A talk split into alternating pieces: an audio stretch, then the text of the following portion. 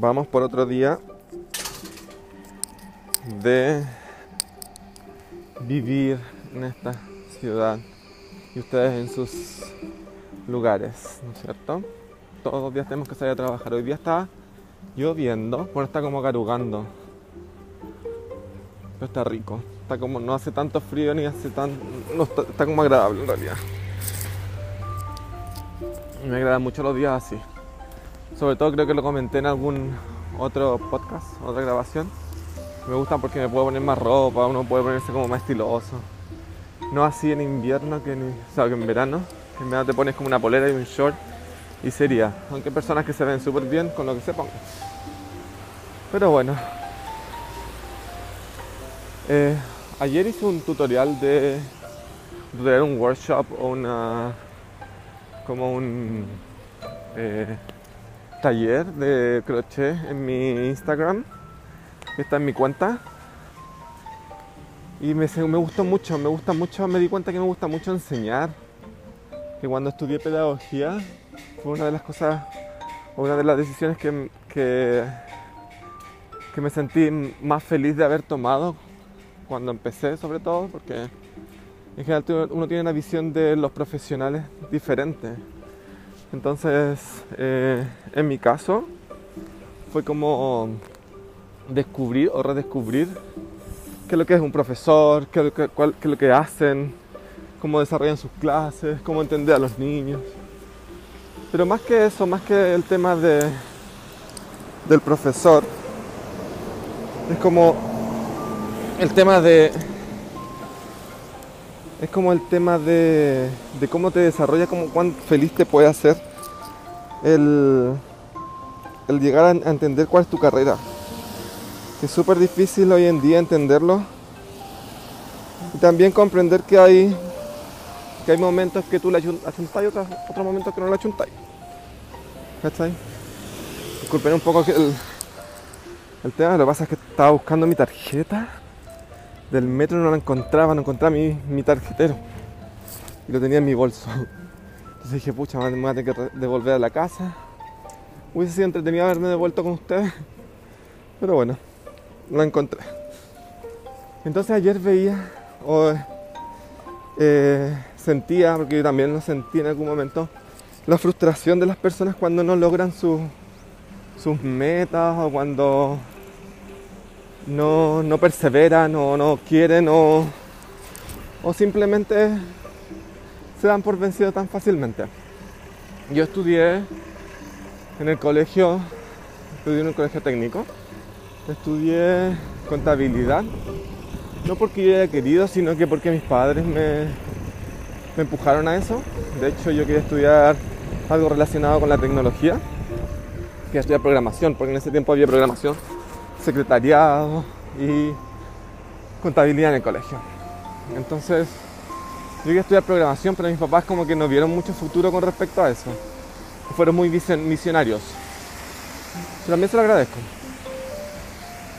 Y estudié contabilidad, terminé, trabajé en oficinas de contabilidad y me di cuenta que la oficina no era lo mío. Luego trabajé no, luego me metí, ahí todavía tenía el apoyo de mis padres y todo. Y me metí a estudiar ingeniería en computación. Siempre me llamó la atención la tecnología, no sé por qué. Y, y no pude lograr hacerlo porque no tenía las bases, estaba ahí, como había estudiado en un colegio comercial, no tenía física ni química, entonces cualquier ingeniería, por lo menos lo que tengo entendido yo, es que te piden por lo menos conocimiento básico, yo no tenía ni siquiera eso. Entonces, ahí fail, fallé de nuevo. Y después con el tiempo ya me puse a trabajar y digo como por vencido. Y después descubrí que quería estudiar inglés. Mi relación era con inglés o historia. Siempre los profes de inglés o historia estamos como conectados de cierta forma, no sé por qué. Pero me gustaba mucho inglés e historia. Y dije, ¿sabes qué? Voy a estudiar, voy a estudiar inglés, voy a tomar un curso. Y eran carísimos, o son carísimos. Entonces, pucha, estudio inglés. Y empecé a buscar, empecé a buscar. Y había un instituto que había, que era más fácil ser profe de inglés que estudiar inglés. Era más barato. Entonces dije, ya sabes qué, Rodrigo, voy a estudiar pedagogía en inglés solamente porque quiero aprender inglés. No, no, estoy ni ahí con la pedagogía. Luego del primer semestre de empezar a estudiar, me enamoré. Dije, oh, esto fue lo mío. Esto es lo mío. Empecé a ver psicología de la adolescencia, psicología de la niñez y todas esas cosas. Y me encantó. Y recién como que me empecé a enamorar de lo que estaba, recién. Ni siquiera antes, sino que fue en ese momento. Entonces, lo que quiero decir con todo esto es que muchas veces caemos en el, tema de, del fracaso como una forma negativa de ver las cosas que te suceden y en general no son cosas negativas. Yo también va con el tema de la ansiedad. El otro día estaba hablando con Mayo, que es una amiga que me que hablamos todos los días y me encanta. Y hablamos y ella me escucha el podcast, entonces me dijo que estaba interesado en el tema de la de la ansiedad. Y uno de los procesos de la ansiedad tiene también relación con el fracaso. Muchas veces la gente no quiere fracasar y el, y al estar cerca de ese, de ese proceso te hace caer en, en, la ansiedad, en, la ansiedad, en, sentir que estaba todo mal, en sentir que, que fracasaste, que no eres, no eres eh, valioso, ¿no es cierto? Pero el fracaso yo lo veo como una oportunidad. Y entonces al verlo como una oportunidad, te libera totalmente la forma de ver el fracaso. Porque el fracaso, así como el, como el éxito, son procesos. Entonces no, es un proceso, es un paso. Si no lo lograste el paso, tienes que dar un paso atrás y seguir y continuar. Pero no significa que, que no puedes hacerlo. Entonces eso también me di cuenta y, y, conecté ayer con ese, con esta, con este pensamiento, con este, con este recuerdo.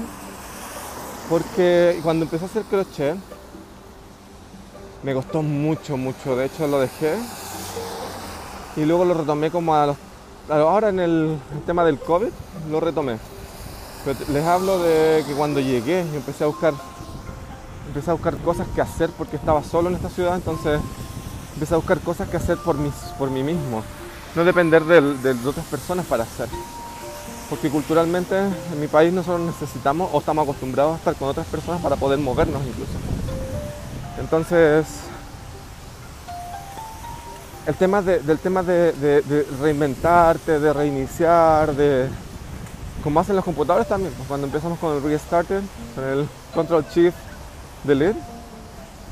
Yo creo que deberíamos hacer lo mismo con nosotros mismos, darnos esa oportunidad de poder llamarlo fracaso, si el fracaso es un fracaso, un error, una caída, y darse la oportunidad de, entender que igual dentro de ese proceso de fracaso o caída que tuviste, igual aprendiste algo, ¿no es cierto?